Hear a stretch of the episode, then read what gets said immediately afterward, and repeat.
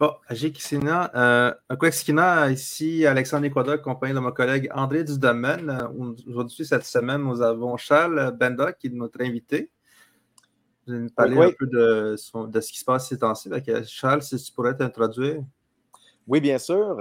Kwekwe Aweti, Ashkenonia Yes, Wendat Endi Yanyonia Hiwahi Tiokutin, Charles Bender Yati, Djodjaki Ndare. Mais en ce moment, je suis à Winnipeg. Euh, on est en tournée avec le spectacle Alter Indien. On est au euh, théâtre Cercle Molière, le plus vieux théâtre au Canada. Avec une équipe formidable, on est en tournée avec ce spectacle-là. Fait euh, on, se promène. On est en vadrouille dans, toutes les communautés francophones du Canada. Bien agréable. Est-ce que vous jouez en, français? C'est Alter Indien? Oui, on joue le spectacle. C'est pas Alter Indien, c'est Alter Indien. Alternatives, en fait. La, la, la, pièce s'appelle Alternatives dans sa version originale. Ah oui, Alternative, ben oui, bon jeu de mots d'ailleurs. oui. Parfait. Alors, euh, ben, bienvenue, Charles, sur la rue Adadegen, même, tu vois, si tu es à Winnipeg. Ben, d'ailleurs, on fait une blague sur la rue Adadegen dans le spectacle, parce que je, l'ai traduit, fait qu'il a fallu que je trouve des substitutions à certains endroits. Puis, comme je ne fais pas traduire une des parties où est-ce qu'on parle des rues de Toronto, ben, je l'ai déplacé à Montréal, puis on parle on fait, on, fait un petit passage par la rue d'Adegen. Ah bon, d'accord. Alors, euh, tu ne seras pas dépaysé. oui, d'autant plus que, euh, faut que je mentionne, Charles Bender, c'est le président du conseil d'administration de Terres en Vue. Alors, on est très fiers de notre, euh, de notre président, puis aussi très reconnaissant parce qu'on sait que tu as une vie professionnelle très chargée et accepter comme ça de aussi euh, dans, ton implication dans le monde autochtone de, jouer un rôle dans la supervision, euh, l'appui, euh, la, direction, parce qu'il parle de direction dans le, au sein des CA, parce que vraiment, c'est bien, c'est notre devoir de le faire, mais j'en sais quelque chose, mais effectivement, c'est très apprécié. Alors, je te remercie. Ben, on euh, choisit bien ces missions hein, parce qu'on le sait qu'il faut qu'on soit super impliqué. On se, fait, on se fait réclamer pour faire des comités, on se fait réclamer pour être sur des conseils d'administration. Mhm. Il y a une grosse ouverture qui s'est faite récemment. Les gens se sont rendus compte de l'importance d'avoir une multiplicité de voix dans leur, dans leur gouvernance. Euh, fait il y a beaucoup de sollicitations. Il faut bien les choisir. Donc, euh, Terres en vue, c'est très bien choisi euh, comme, comme mhm. implication. C'est très délibéré. J'approuve, j'approuve. Euh, peut-être pour les gens qui te connaîtraient moins, nous dire comment Wendat un jour est frappé par la grâce et devient comédien. Ah! Eh mon Dieu, là, je ne sais pas si on va avoir assez d'une heure. Euh, ben, en gros, je commencerai. La, petite histoire, c'est pas très, très compliqué. Je, je l'avoue, je n'étais pas quelqu'un qui était très performant à l'école. Je n'ai pas mm-hmm. beaucoup aimé le système scolaire quand j'étais jeune. Il fallait qu'il y ait quelque chose pour me raccrocher. J'ai découvert le théâtre quand j'étais au secondaire. Et étonnamment, il y a beaucoup de gens qui disent Ah, les gens de théâtre, c'est sûr que c'est des clowns, c'est du monde qui attire tout le temps l'attention, qui parle fort, c'est des extrovertis. Et moi, j'étais tout à fait le contraire. J'étais quelqu'un de profondément introverti. Le théâtre a été une manière pour moi de sortir de moi-même et d'aller à la rencontre du monde, même si c'était à travers des personnages, puis même si c'était à travers des textes qui étaient écrits par quelqu'un d'autre. Mais c'était, il y avait quelque chose de profondément thérapeutique pour moi dans, euh, dans le théâtre. Euh, et j'ai vraiment tellement aimé ça, ça m'a permis vraiment tellement d'entrer en contact avec moi-même. J'ai décidé d'en faire un métier. Et je dirais qu'encore à ce jour, l'endroit où je suis le plus à l'aise, où je me sens le plus complet et le plus heureux, euh, et ça, c'est malgré le grand stress qui vient avec, c'est quand je suis en coulisses à mon entrée sur scène. C'est le moment dans le noir avant euh, la réplique qui va m'appeler sur scène, qui va mm. inviter mon personnage à rentrer. C'est les moments les plus magiques que je puisse imaginer. Mm. Euh, une autre raison aussi, c'est que à peu près justement au, moment où j'étais à l'université, euh, c'est là où j'ai vraiment pris conscience de c'était quoi avoir un statut autochtone. Parce que bon, je sais, je suis, je suis ce qu'on appelait à l'époque un 6-2. Euh, donc, quelqu'un qui a eu son statut sur le tard, donc en 85, quand ma mère l'a récupéré. Pour moi, à part pour le fait que j'avais le même statut que mon grand-père, que j'allais visiter sur la communauté, peut-être, ben, il allait quand même assez souvent pour aller visiter de la famille qu'on avait sur la communauté. Je n'avais pas grandi là, je n'avais pas un lien avec ma culture. Et en faisant du théâtre, c'est là que j'ai entendu parler d'Ondinoc, la compagnie de théâtre Ondinoc. Et c'est en entrant en contact avec Ondinoc, avec Yves Sioui Durand, avec sa méthode, son approche théâtrale, que j'ai fait une nouvelle découverte, en plus de ce premier passage vers quelqu'un qui pouvait enfin être extroverti ou qui pouvait mmh. enfin accepter d'exister aux yeux des autres. Euh, j'acceptais d'exister face à moi-même en tant qu'autochtone en passant par le théâtre, en passant par la méthode qu'Ondinoc proposait.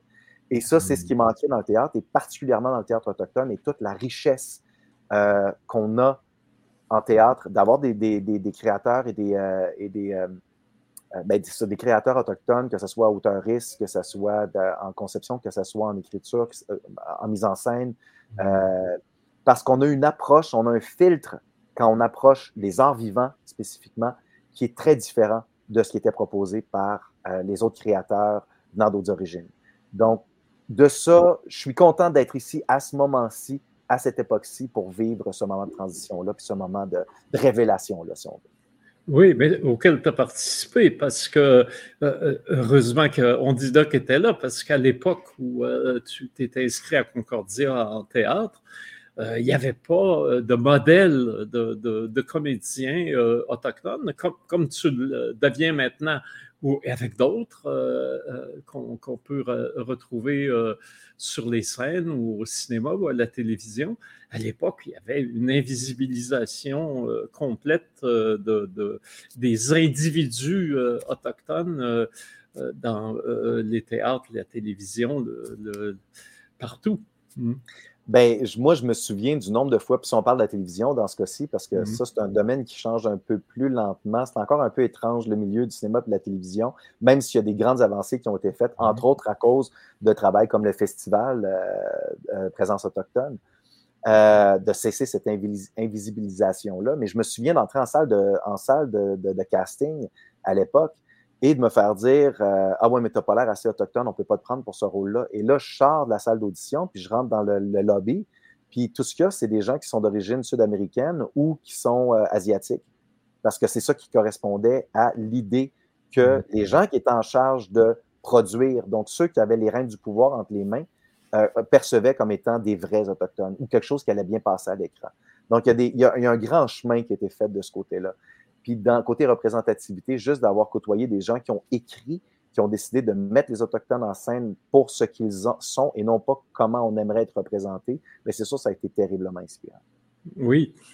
Et euh, d'ailleurs, ben, euh, euh, on ne prendra pas beaucoup de temps ici là-dessus parce qu'il y a eu une très bonne entrevue à Coué sur la, traduction, justement, d'auteurs autochtones, dont euh, tu parles, euh, euh, je pense que c'est encore en cours, la traduction du, récit autobiographique de Thomson Highway.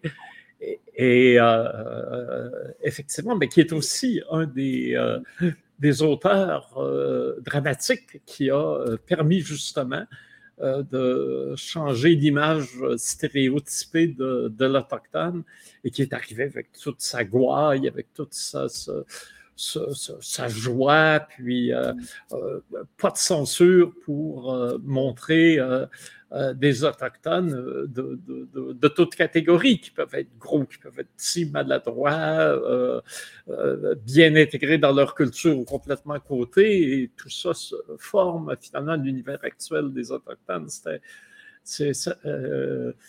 Et justement, on invite, je pense, on peut le voir encore, on peut l'entendre sur audio, cette entrevue, et avec Mullen Dupuis à Lac Médissa Moulin Dupuis. Donc, euh, on, va inviter les, gens à y aller.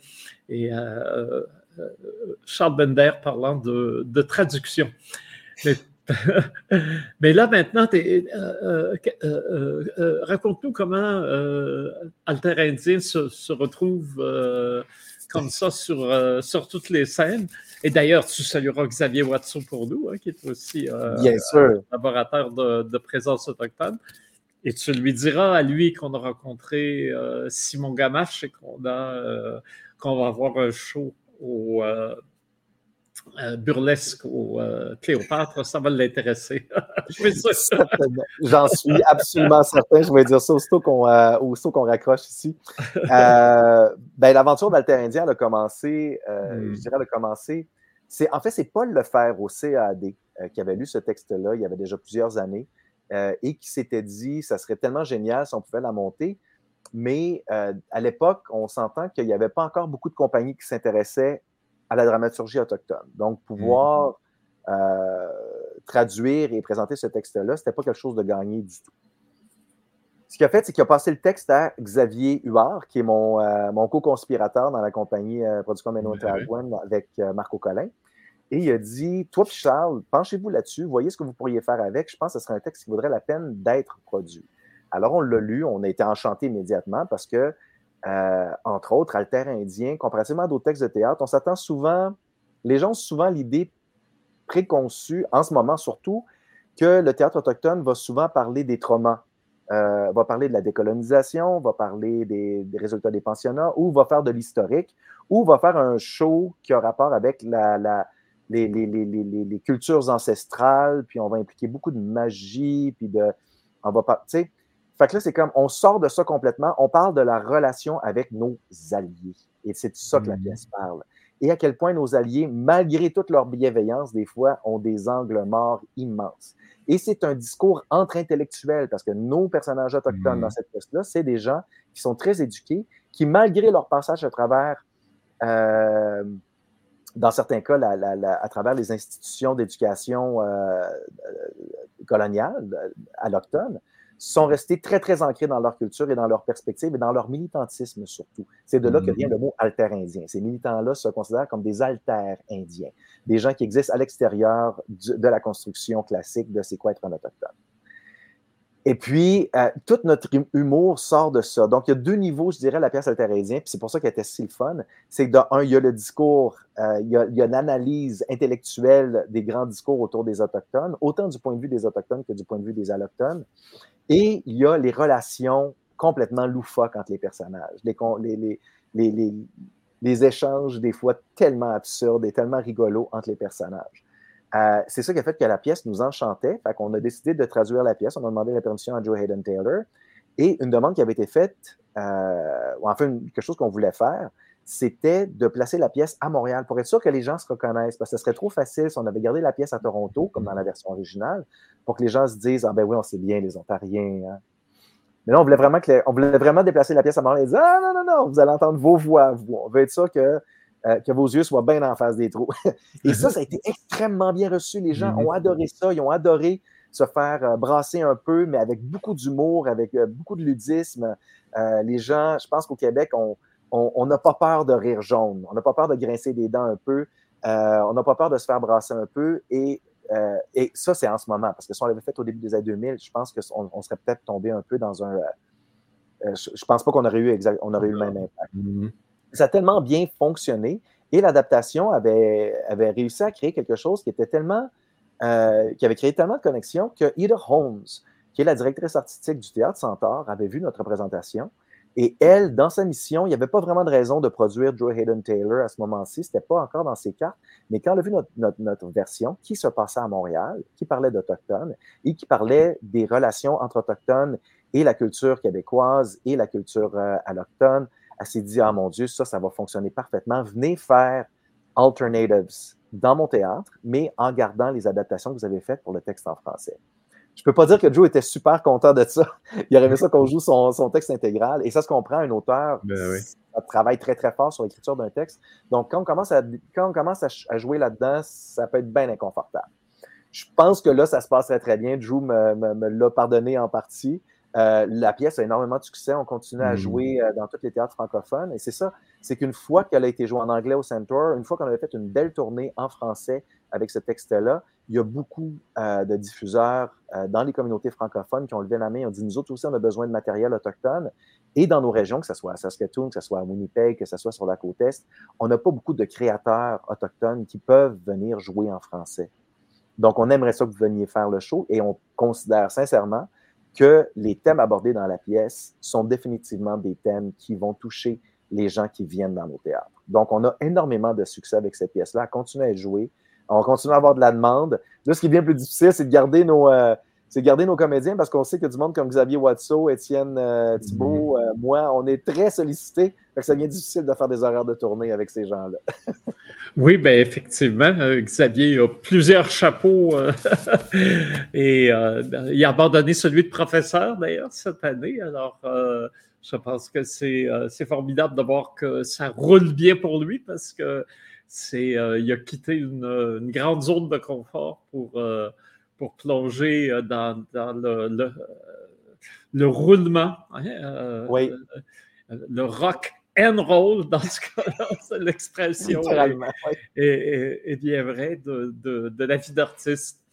Euh, je me souviens, c'était, je pense, en 2015, juste avant, mais juste avant de la pièce Mouliate dont on va parler, parce que effectivement, il y, aurait des parallèles à faire avec Alter Indien et euh, qui a été le, lancement de, la, compagnie théâtre dont on parlait, la Men One One, où euh, euh, en trio, là, trois comédiens, vous, Xavier Huard, Marco Collin et toi avez fondé.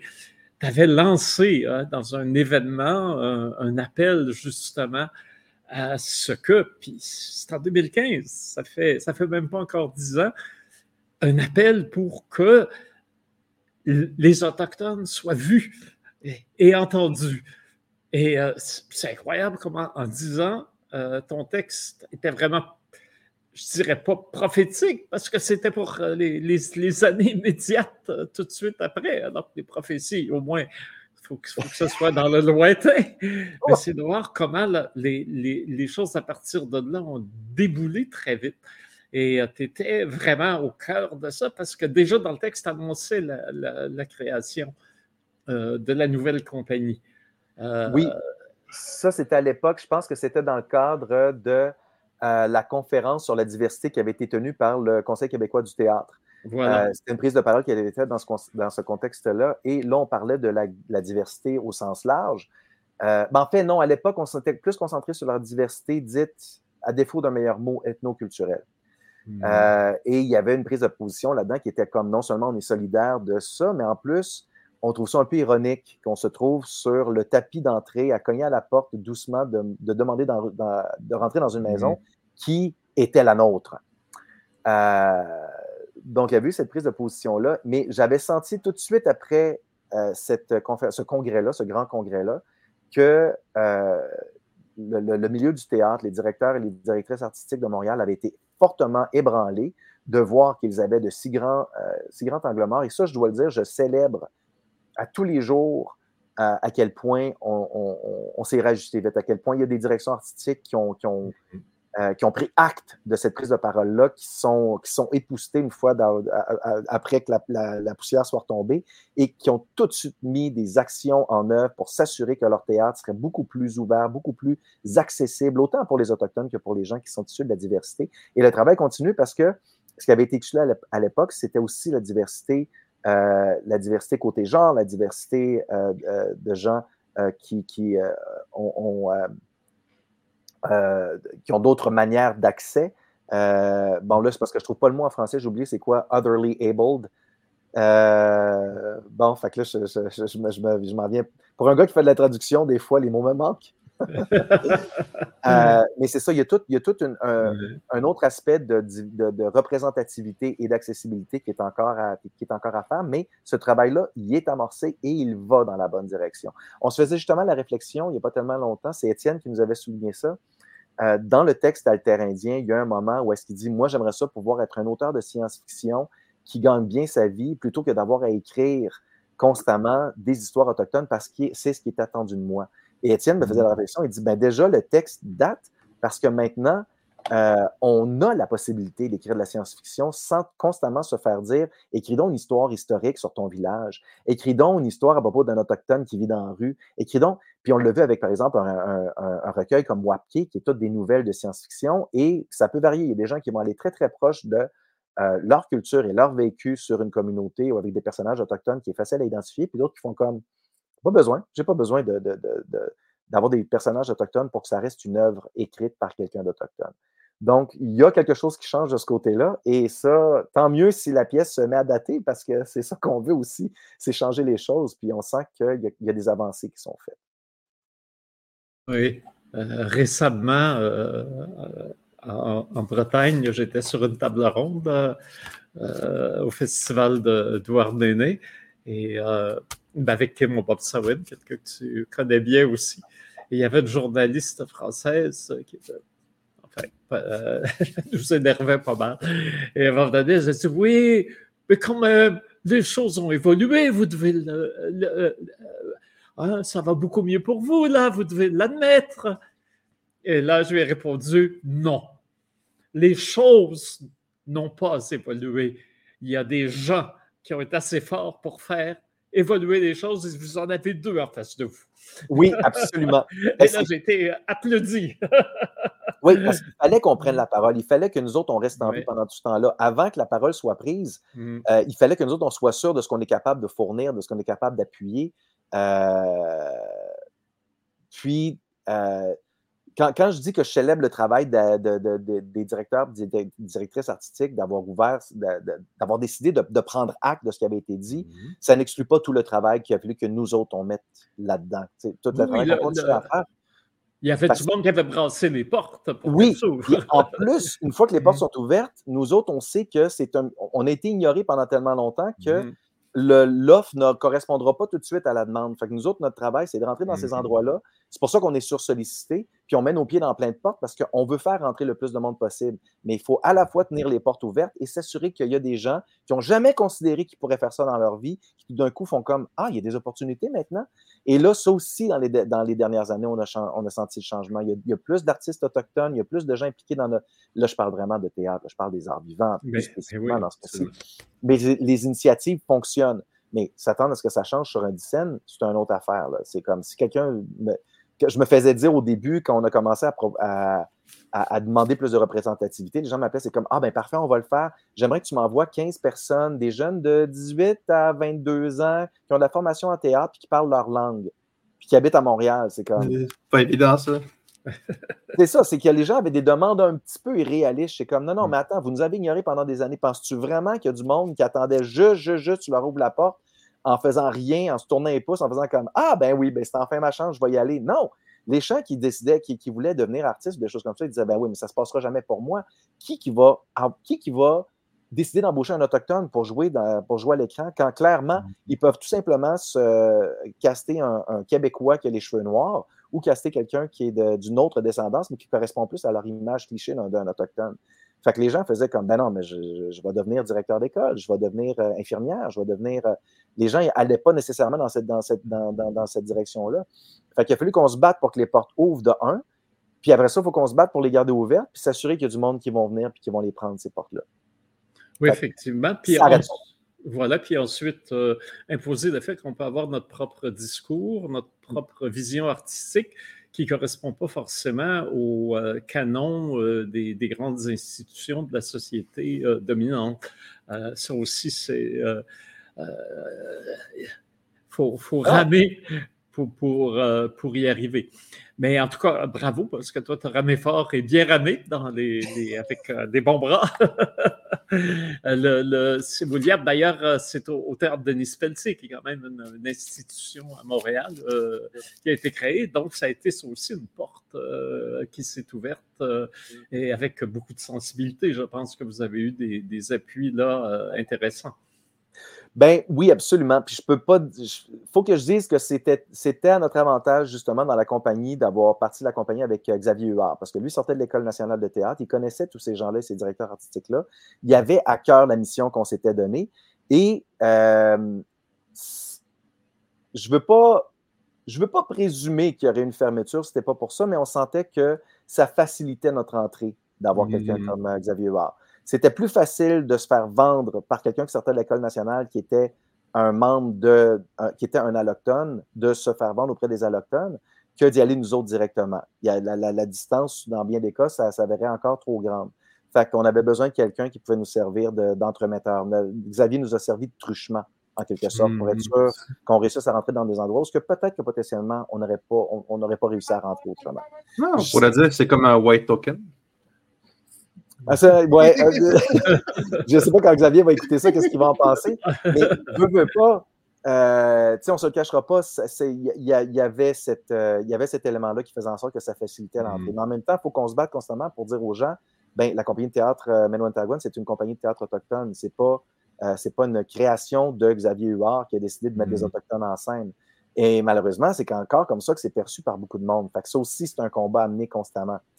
Euh, mais déjà en partant, je pense qu'on avait réussi à mettre la table avec un spectacle comme Mouliat, qui était une création collective sur laquelle plusieurs personnes ont, travaillé. Donc, il y avait plusieurs perspectives différentes qui sont venues euh, prendre leur place dans cet environnement-là.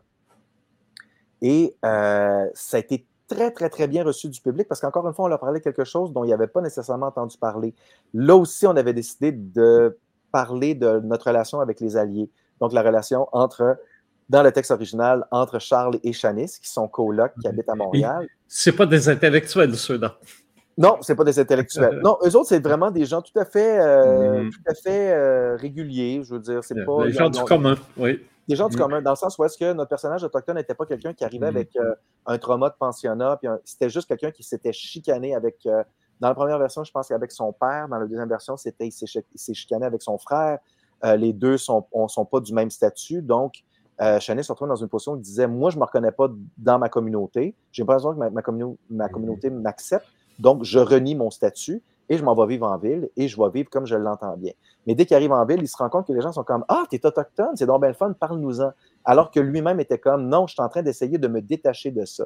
Et toute l'histoire de Moulias, à quelque part, tournait autour du fait que Chanès, éventuellement, doit arriver à une conclusion qui est comme il peut exister dans ces deux mondes-là. Renier une partie de toi n'est pas nécessairement la bonne méthode.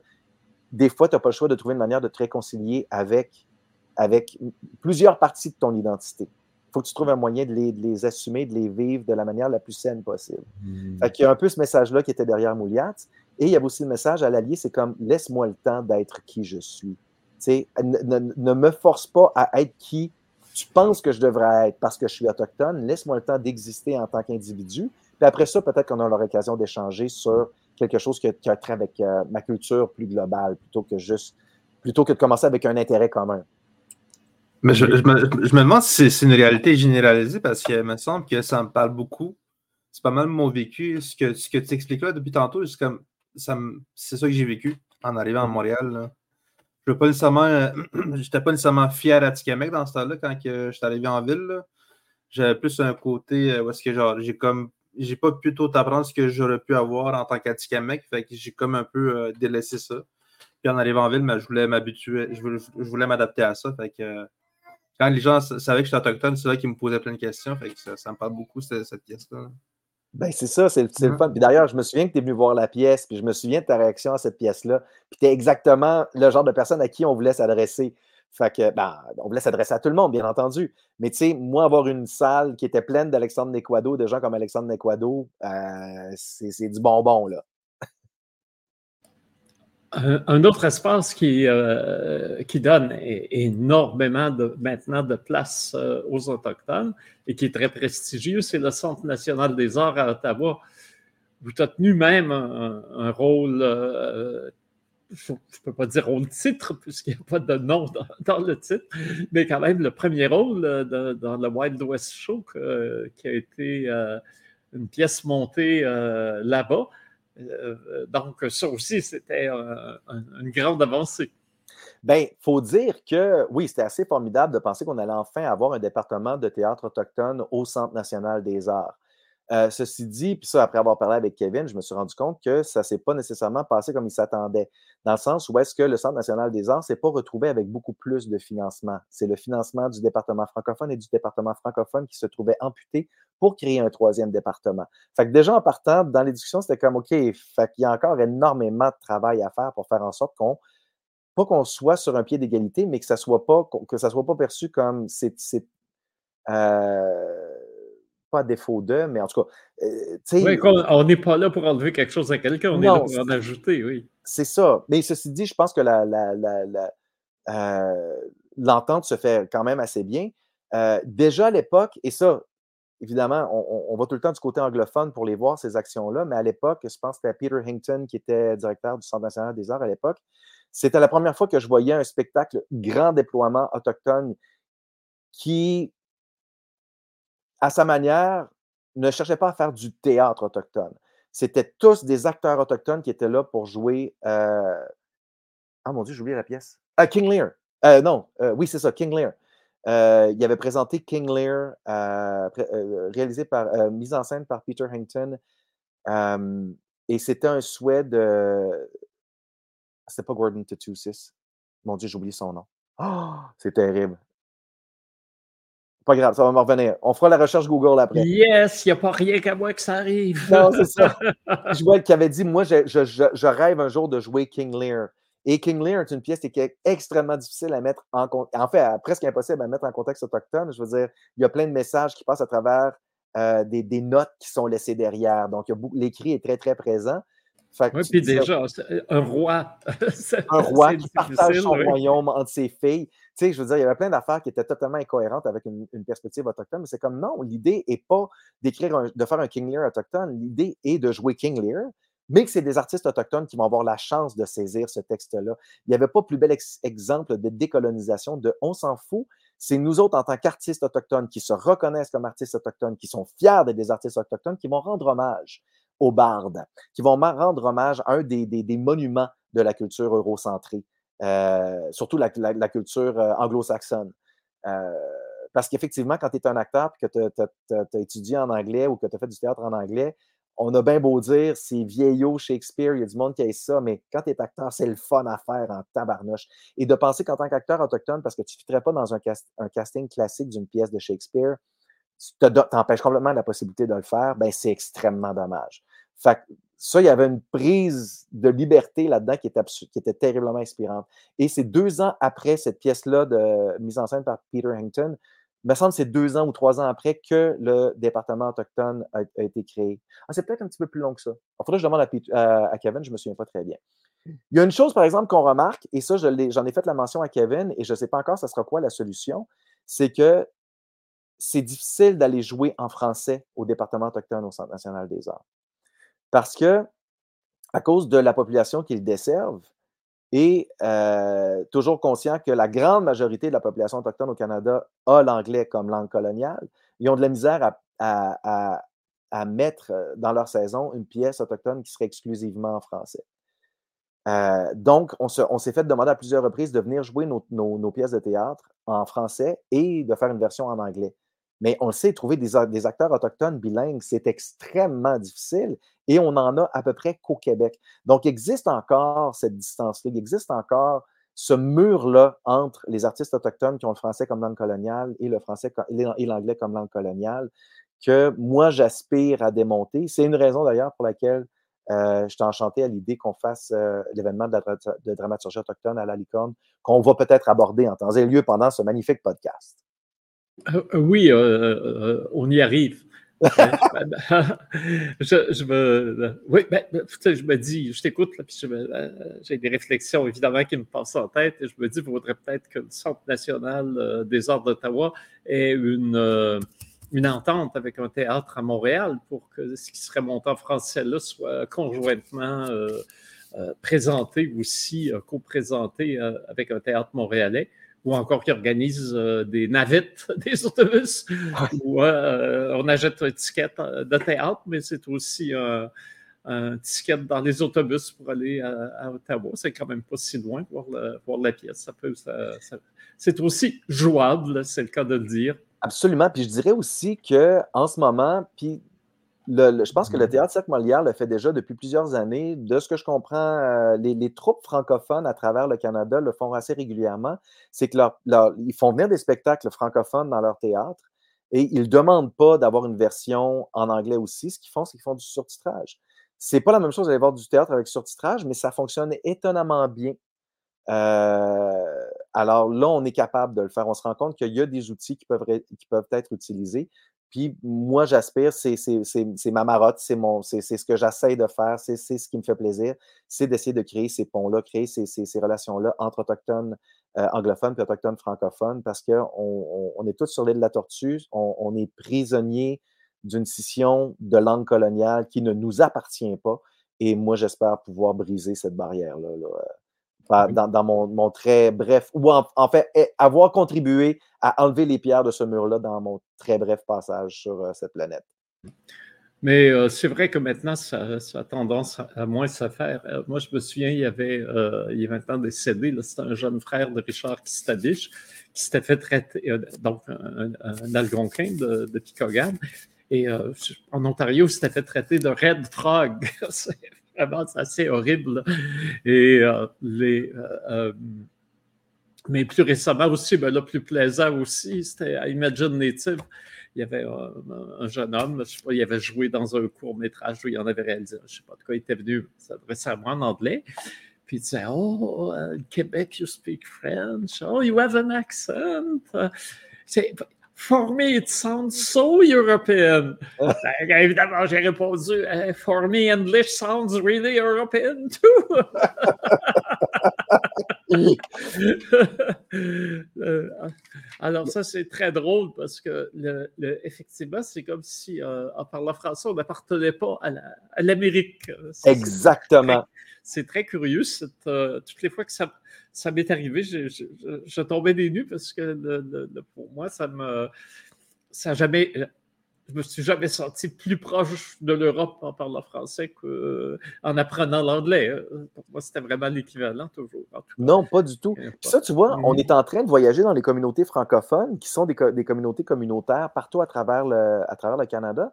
Puis, euh, c'est sûr que, par exemple, ici à Winnipeg, on est avec la communauté métisse. on a plein de gens qui sont, qui sont vraiment des, descendants euh, des, des, familles métisses de la Rivière-Rouge, euh, du, grand combat de Louis Riel pour faire reconnaître à la fois les droits autochtones et les droits des, des, métisses qui habitaient dans le territoire. La même chose qu'on va aller à Saskatoon. Ceci dit, les Françaisquois, il y a des liens, mais c'est.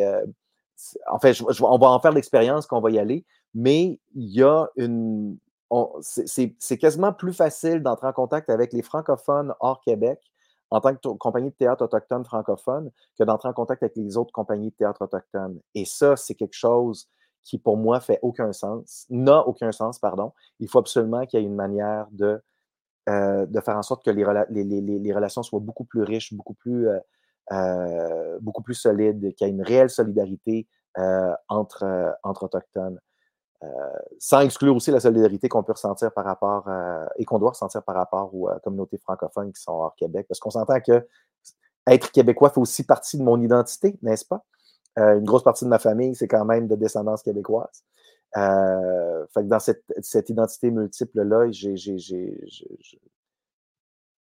ne sais pas ce que je m'en allais avec ça, mais je, vais finir en disant que je me sens à la maison dans toutes les, les, communautés francophones où est-ce que je me ramasse au, Québec, euh, au Canada, à l'extérieur du Québec. C'est vraiment un grand privilège de pouvoir faire ça.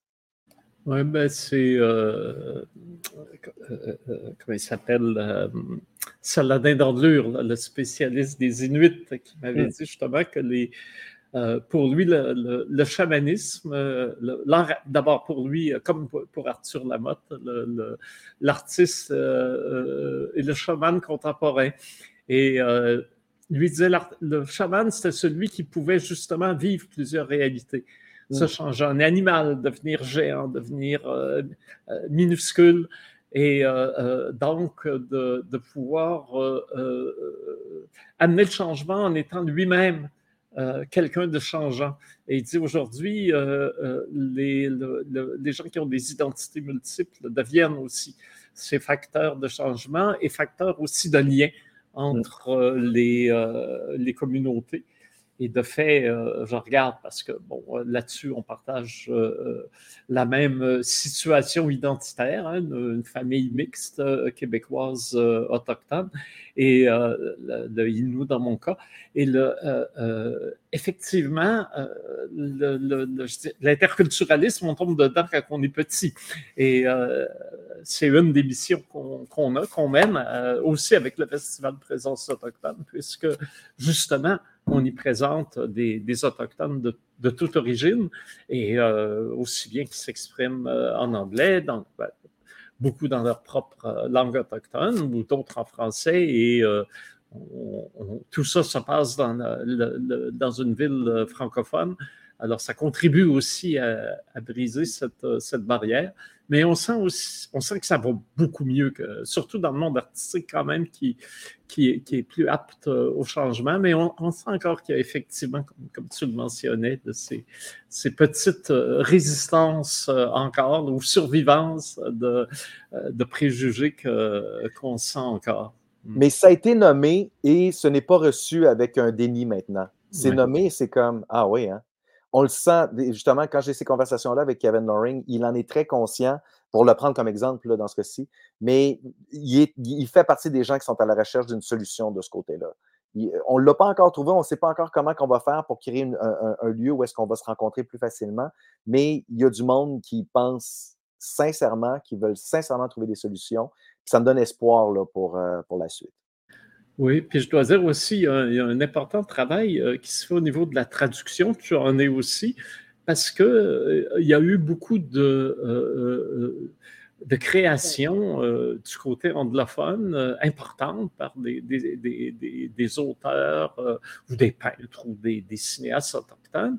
Et souvent, on n'y avait pas accès si on était uniquement francophone.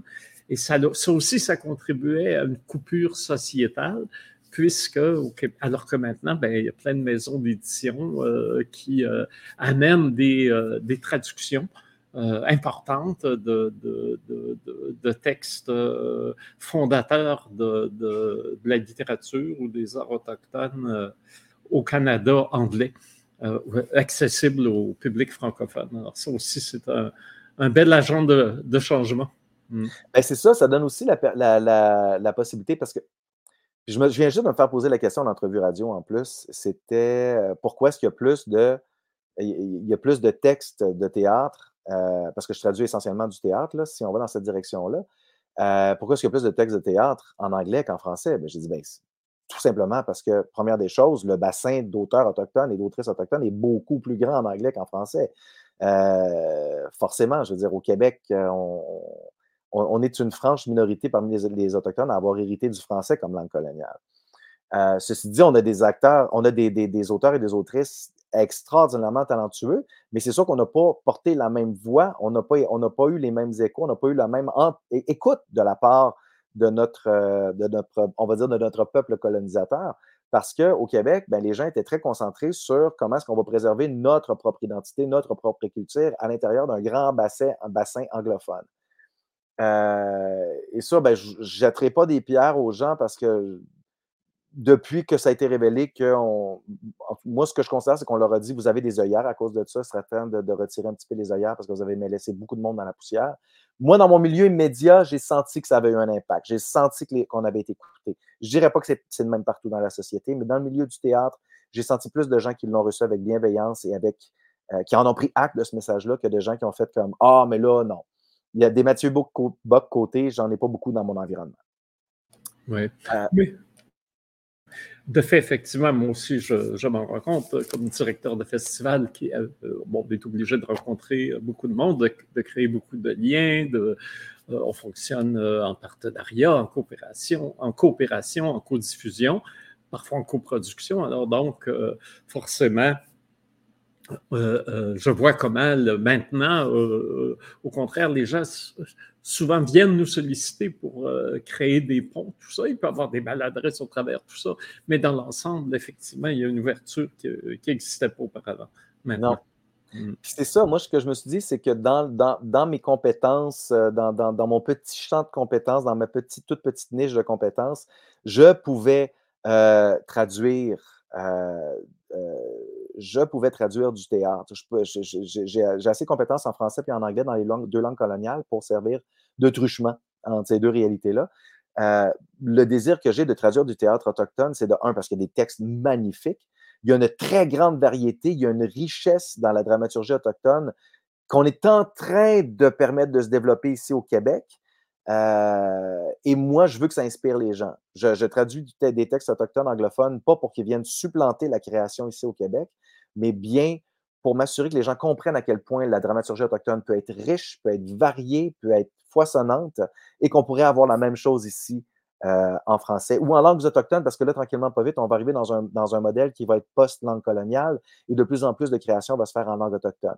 Mais avant que ça, ça se produise, j'aimerais ça que le théâtre anglophone soit plus conscient de la beauté de ce qu'on est en train de créer ici, de notre côté aussi, pour qu'on puisse faire le chemin ensemble, plutôt que de rester dans des chemins parallèles qui font en sorte qu'on s'éloigne toujours, même si ce n'est pas de beaucoup, mais on s'éloigne constamment les uns des autres. Euh, puis en même temps, de traduire des textes euh, anglophones, des, textes d'auteurs euh, autochtones anglophones, ben, j'aspire à ce que ça crée des liens, que les gens fassent comme Ah, on est en train d'être joué au Québec, qu'est-ce qui se passe au Québec? On va aller faire un tour, on va aller. Puis qu'en étant ici, en étant interpellés, ils vont faire ben, je vais rester un petit moment, puis je vais écouter ce que vous, vous avez à dire, plutôt que juste me gozer dans le, le plaisir de savoir que vous êtes en train de dire mes magnifiques mots. J'espère pouvoir faire rentrer quelques personnes là-dedans qui vont prendre le temps de t'écouter aussi. Oui. Et puis, euh, on, disait justement des portes qui s'ouvrent. Là, il y a la licorne euh, qui rouvre tout grand les portes. Alors, euh, ça semble un projet intéressant. J'en ai juste lu quelques lignes aujourd'hui. Alors, je vais te laisser nous expliquer en quoi ça consiste. C'est un projet que je trouve hyper stimulant. Il faut que je dise un gros merci à Philippe Lambert, qui est le, directeur artistique du, du, Théâtre La Licorne. C'est lui qui m'avait sollicité, moi et Jean-Fred, en fait, Jean-Frédéric Messier, qui est metteur en scène, qui était le directeur artistique du euh, Théâtre Momentum euh, et qui avait travaillé souvent avec Ondinox. Le, c'est lui qui avait écrit et qui avait mis en scène Hamlet le Malécite à l'époque, dans lequel j'avais joué avec euh, Dave Jennis et Jacques Nowashish, entre autres. et Katia Rock, Marjolaine McKenzie. Bon, il y avait une très, très belle brochette d'acteurs là-dedans, de gens qui allaient devenir des, gens influents du milieu. Euh, il avait aussi fait un. C'était comment que ça s'appelait ce spectacle-là? C'était euh, Messe pour la fin du monde, je pense, quelque chose comme ça, euh, qui avait été fait en 2000 avec, avec des. Avec, dont il s'était très, très bien adroitement. il, avait, il créé un espace magnifique pour la, la, la, créativité déjantée d'un Yves Sioui Durand. Il y avait un allié là dans Jean-Frédéric Messier qui permettait de créer un événement qui allait être super intéressant autour de la dramaturgie autochtone. Jean-Frédéric connaissait déjà quelques textes qui avaient été traduits en français, entre autres des textes de Thompson Highway. Jean-Frédéric avait déjà traduit Floyd Favel, euh, Le Maître de la Rosée, qui avait été produit par Ondinoc. Et moi, à ce moment-là, j'avais déjà traduit Là où le sang se mêle, euh, Reckoning de Tara Began. J'avais traduit déjà euh, Half Breed de Maria Campbell. Ben, en fait, je, commence à avoir un. Je, regardais ça l'autre jour, j'ai fait comment? Finalement, je traduit quand même une coupe. Ça commence à avoir du bon sens. Je commence à avoir une belle petite bibliothèque euh, de, de, de, textes traduits. D'ailleurs, en, en préparant ce podcast, je disais, mais voyons de quoi on va parler? Il y a bien trop fait d'affaires. Il faut de ce qu'il a fait à la télévision, ce qu'il a fait au cinéma, ce qu'il a fait dans, dans la, euh, euh, comme animateur de documentaire, comme traducteur. Et puis, alors, ça finit pas. Tu sais que tu nous embêtes, hein? Mais écoute, on fera des thématiques. on s'entend rendu à mon âge, c'est ça, tu te rends compte que finalement, tu as, passé à travers plusieurs chemins, que tu as tapé plein de trails partout, puis on l'oublie. C'est quand tu regardes ton CV, des fois, tu fais comme, ben voyons donc, c'est vrai, je me souviens que j'ai fait ça, cette affaire-là. Mais en même temps, on est tous dans. Je me souviens quand j'avais parlé avec Marco Bacon il y a quelques années, qui est, euh, qui est maintenant au, euh, centre, euh, j'ai le temps envie de dire Rémi, mais c'est le centre à l'UCAM la diversité et de l'inclusion, le bureau de la diversité et de l'inclusion à l'UQAM, mais qui a fait plein d'affaires. Il a déjà été comédien. En tout cas, on ne partira pas sur Marco Bacon, mais il a été, euh, été arpenteur, minier, il a, fait plein d'affaires, enseignant au, primaire, en tout cas. Fait que, quand je l'ai vu en entrevue, j'étais comme, t'as tellement vécu de vie, ça n'a aucun bon sens. Marco Collin, c'en est un autre, qui a vécu tellement de vies différentes. T'es comme, ben voyons donc, t'es juste un gars, comment t'as fait? Mais je pense qu'il y a aussi quelque chose là-dedans qui, a trait avec être autochtone. On a tellement, il y avait tellement de chemins à ouvrir euh, et on est sollicité pour ouvrir tellement de portes et garder notre pied dans tellement de portes qu'on a de la misère à dire non. On essaye de, aussitôt qu'on se fait ouvrir un chemin, on dit OK, ben je vais aller, je vais aller taper la trail. Je vais m'assurer qu'il y en a d'autres qui puissent passer derrière moi. Puis aussitôt qu'on se fait offrir des opportunités, on fait comme à la rigueur, je vais prendre l'opportunité, ça sera juste une question d'avoir ouvert la porte une fois, puis je vais permettre à d'autres personnes de rentrer dans cette porte-là après. Même si c'est juste pour mettre son pied là, on va dire oui. Euh, fait que c'est ça qui fait qu'on arrive avec des, euh, avec des, des de communauté qui n'ont pas de bon sens. On a, fait, on a touché tellement d'affaires, on a fait tellement d'affaires différentes, mais souvent, c'est parce qu'il y avait une question de survie, autant pour nous-mêmes que pour ceux qui allaient nous suivre. Oui, pour mettre des pieds dans ton porte, il faudrait être mille pattes. Hein? C'est ça, exactement. Oui, il faut, faut qu'on on est des autochtones mille pattes, tu l'as très bien dit. alors, donc, pour en revenir euh, à la licorne, avec tous ces textes euh, qui ont été traduits, euh, Jean-Frédéric qui est là, les portes qui s'ouvrent, qu'est-ce qu'on va faire? qu'est-ce qu'on va faire à la licorne? C'est trois lectures de pièces du canon autochtone. on a un texte de Francis Kunkan, qui est une auteure relativement jeune.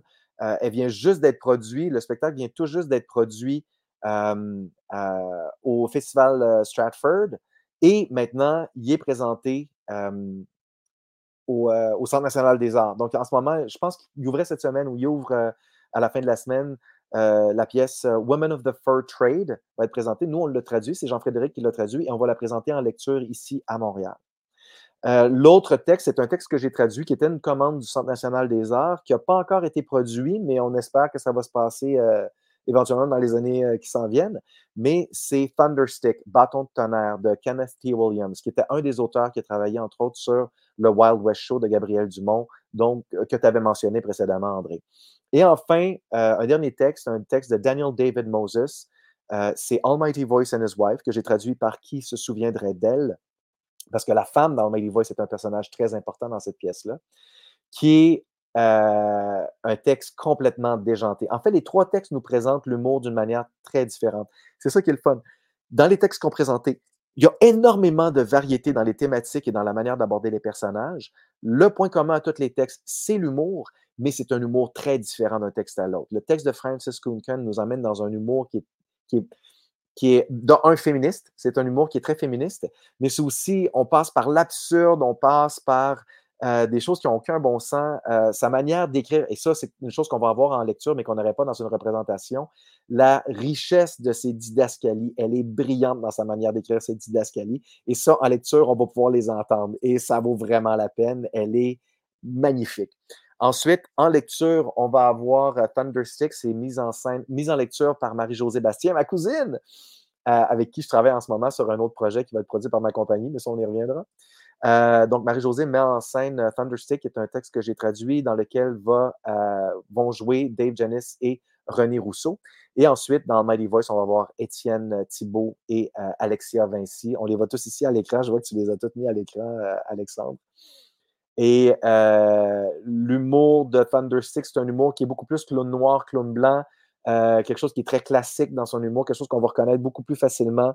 Euh, les personnages, c'est deux journalistes qui cherchent le scoop de leur vie. Ils travaillent sur la colline parlementaire à l'époque de Jean Chrétien. On sait que Jean Chrétien en, soi était un personnage assez coloré. Donc, il y a beaucoup de blagues sur Jean Chrétien dans le texte. oui, puis j'espère qu'elles sont méchantes. Ah, ben, euh, je ne vends pas de punch en disant qu'il se fait vomir dessus. Alors, pour laisser intéresser. Là, tu nous donnes le coup d'y aller. euh... les deux fois. Deux fois. Et ensuite, Almighty Voice and His Wife euh, va mm-hmm. dans l'humour beaucoup plus sombre, dans un humour beaucoup plus sombre, un humour qui fait rire mm-hmm. jaune, s'il fait rire, qui crée des malaises parce que c'est une, une, pièce qui dénonce les impacts du racisme dans les médias sur les personnages. Et c'est fait d'une manière, puis c'est fait d'une manière allégorique parce qu'on parle des shows de ménestrel. C'est fait à travers un show de. puis en même temps, je vends un punch en disant ça, mais je n'ai pas le choix de le mentionner parce que c'est ce qui fait que l'écriture de Daniel David Moses était si incroyablement brillante. On commence avec une, une, un passage à travers l'histoire dans Mighty Voice et de sa femme. C'est une pièce historique à toute fin pratique, même si c'est une fiction, parce qu'on ne sait pas euh, qui était la femme dans Mighty Voice. C'est une suggestion qu'a faite Daniel David Moses après avoir entendu la mention d'une femme qui accompagnait euh, Almighty Voice euh, dans, sa, cavale, parce que Almighty Voice, pour ceux qui ne le savent pas, était un homme, c'était l'homme qui avait été l'objet de la plus longue chasse à l'homme dans l'histoire du Canada, pour avoir tué une vache. Euh, et il a été tué à coup de canon. Donc, euh, on voit à quel point il y a une démesure dans la, dans la réaction, n'est-ce pas? Euh, et ensuite, on se retrouve dans un monde parallèle dans les limbes où Almighty Voice ah, comment je dirais ça? En fait, c'est plus c'est, la femme dans Mady Voice doit se débarrasser de la honte et de la rage qu'elle ressent d'avoir perdu son époux de un et de ne plus avoir les moyens d'avoir la, possibilité de se représenter elle-même, elle-même. Et ça se fait à travers un, spectacle de ménestrel qui, pour ceux qui le savent, était des shows terriblement racistes. La base des shows de ménestrel, c'était des spectacles qui mettaient en scène des Blancs qui jouaient des Noirs, donc c'était des shows de blackface. Oui, oui, c'était des minstrel shows. Minstrel shows et qui se moquait euh, des Noirs et qui se moquait aussi des Autochtones. Il y avait des personnages autochtones qui venaient faire, leur tour de temps à autre, qui se moquaient de ces gens-là. Euh, donc, tout l'humour passait à travers un humour profondément raciste et c'est là-dedans que se retrouve Almighty Voice. Il doit passer à travers euh, cette espèce de, de, de, cette espèce de, de, porte de l'enfer de racisme avant de retrouver, avant de revenir, de revenir avec sa femme. Donc, et c'est comme c'est un show de c'est un show d'humour, mais c'est un show d'humour euh, profondément raciste.